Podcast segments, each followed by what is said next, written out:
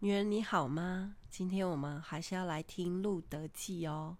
好，那上一回我在分享路德的时候啊，有讲到说他遇见了一个大善人哈，大财主叫波阿斯哈。那她是一个外邦女子嘛，然后寡妇嘛，然后她跟随着她的婆婆拿俄米，就回到了伯利恒。那那个十岁的田里面，就是波阿斯的田。那波阿斯是一个真正的敬虔人，因为圣经说哈，什么是真正的、真实的敬虔？哈，虔诚就是要照顾在患难中的孤儿寡妇啦。好，这是真正的敬虔。所以波阿斯在当时那个年代里面，他所扮演的一个啊角色。应该是不是他的角色，就是他的生命，就是告诉我们这是一个近前人的生命。好，那所以后来他就娶了那个路德，然后还为他生还生了一个儿子。哈，那这个儿子叫做什么呢？诶，厄贝德啊。那厄贝德就是大卫的阿公了，大卫的对爷爷啊，就是大卫王，知道了哈。好那，嗯、我有说我要分享这个，我身边有没有像这样子的真正的敬虔人？哈，真正的，嗯，哦，不是不是，我要分享的是像路德这样子有陌生人特质的女生，好，就是愿意接受自己啊，到另外一个地方，或者是在这个世界上不断的在。啊，迁徙学习的过程里面，活得像一个陌生人一样，保持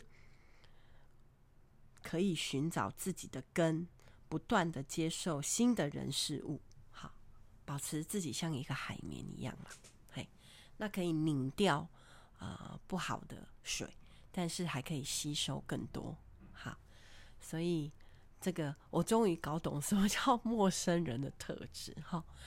那好，今天要来讲两个影响他们家庭、全家，好走到一个啊美好的境界的哈。哎，我们有讲啊，说路德啊的美好是什么？然后呃，这个哎，博阿斯的美好是什么？然后还有拿俄米，哈。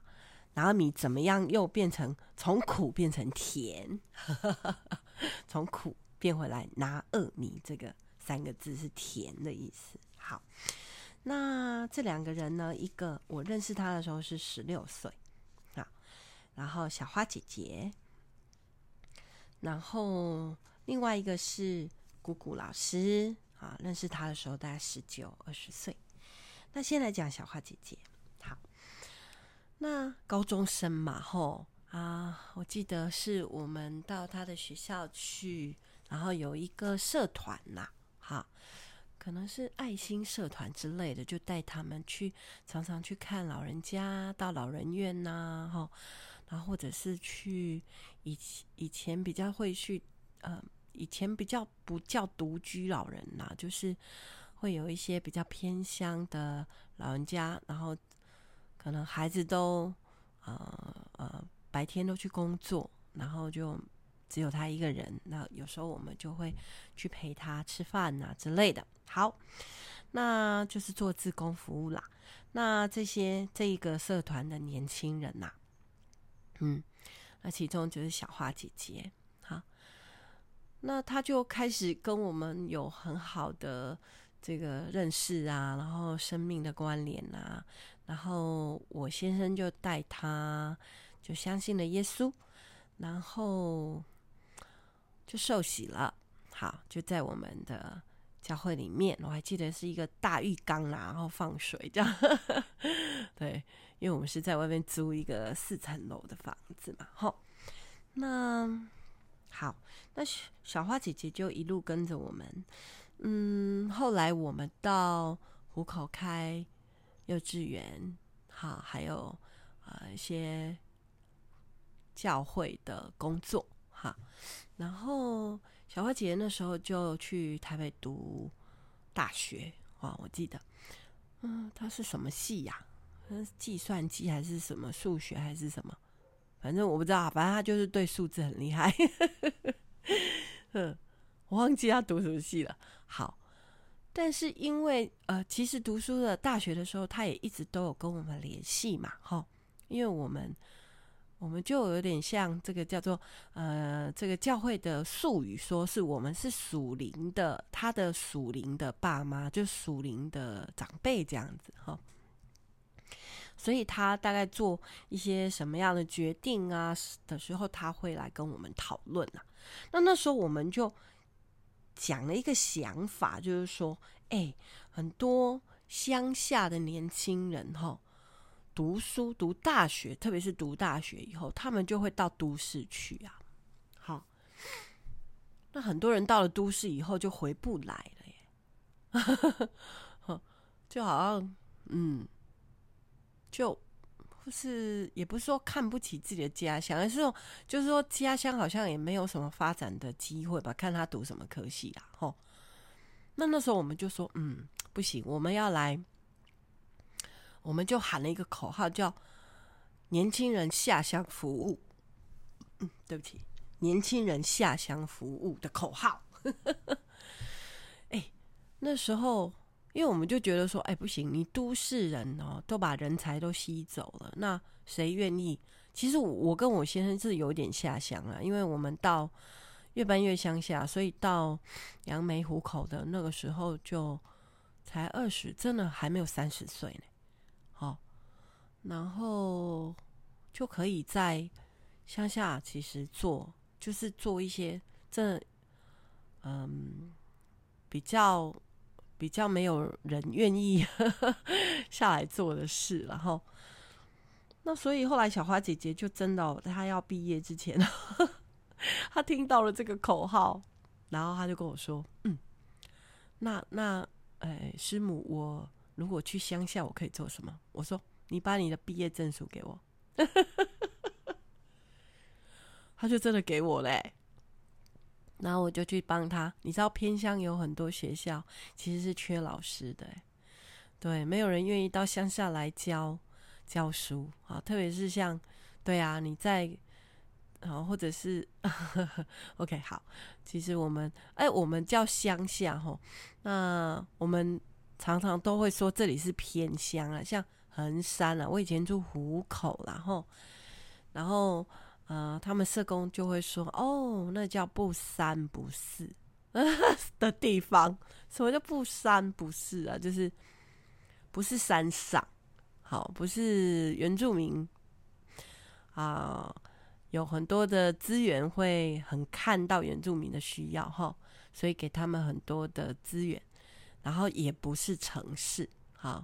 所以叫不三不四，呃，不山山上山，所以我们这里叫偏乡。好，那后来我就把他的这个毕业证书拿到一个偏乡的国中去应征，那他就在那个地方。哎，这是不是理想背景？是啊，啊，呃，我记得他家对。他家也是在在台北县，以前以前叫台北县，叫现在叫新北市哈，所以那也算是城市哦。那他就下乡了哈，那就在这里教国中，我还记得。然后那时候学校也没有宿舍啊，就要在外面租一个小房子，然后对自己解决晚餐啦，哈，然后就这样一两年内，我记得。然后我们只是偶尔去看他。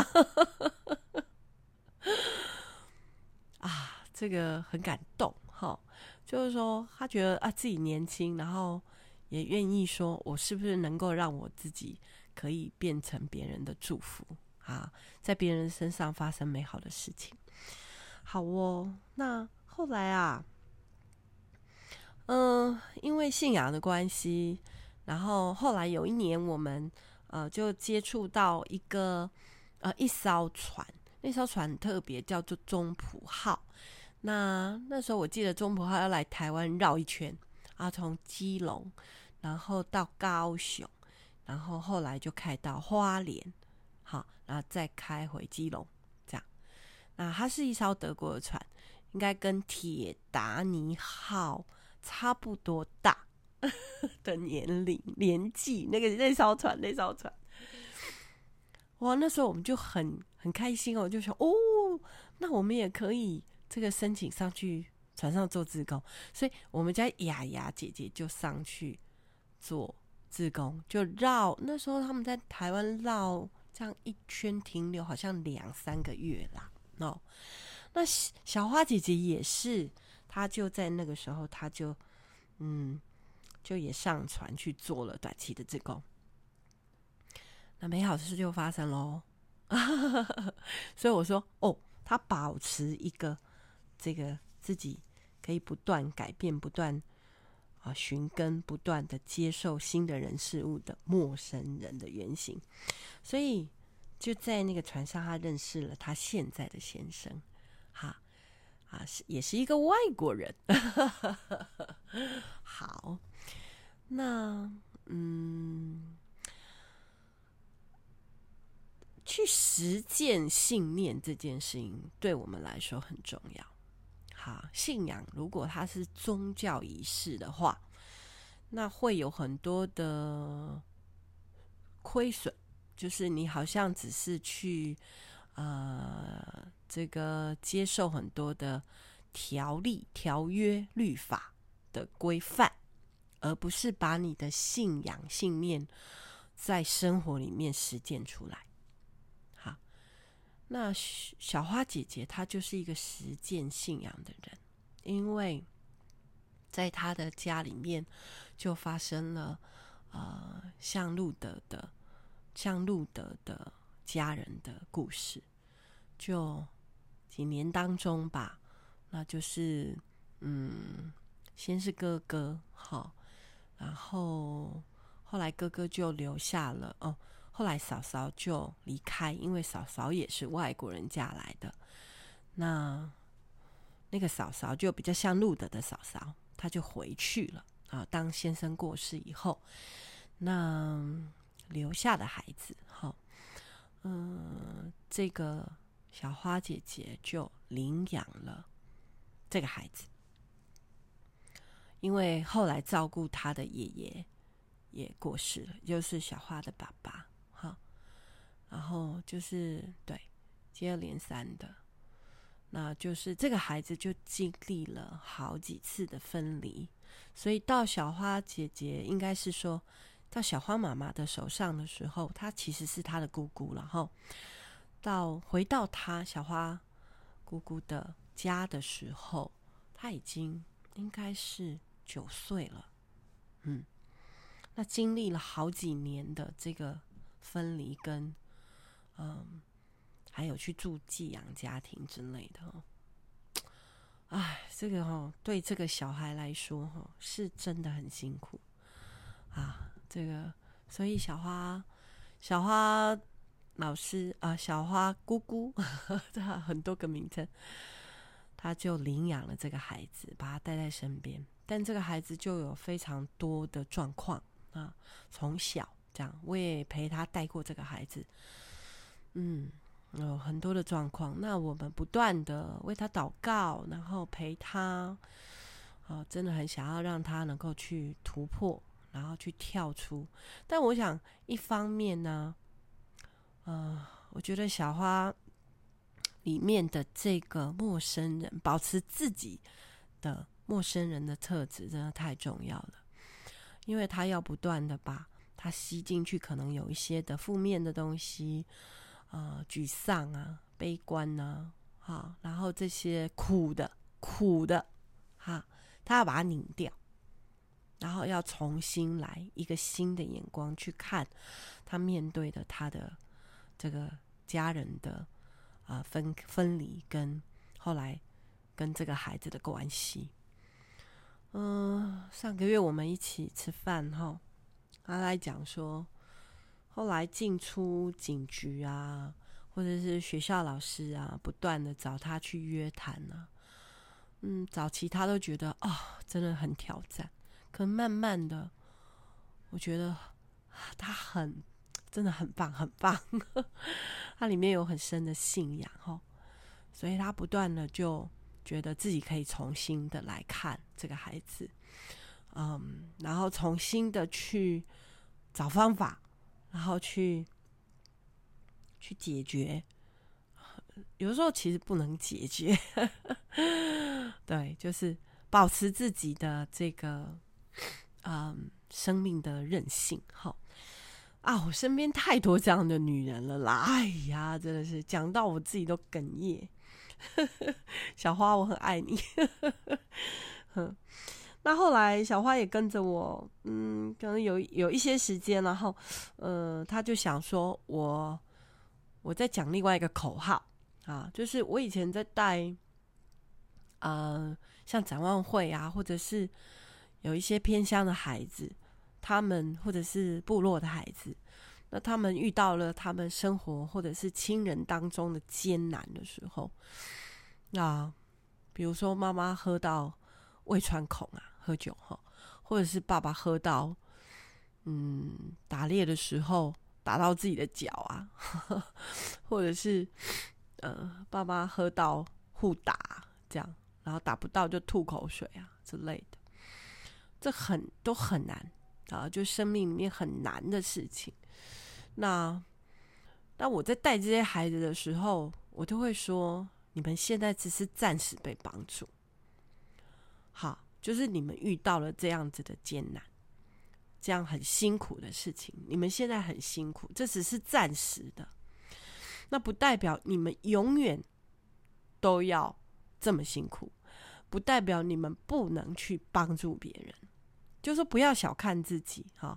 我还记得那时候我们呃，就是展望会他们在学校里面会对有一些有一些课，那我就会去学校上这些课，呃，教那些孩子们。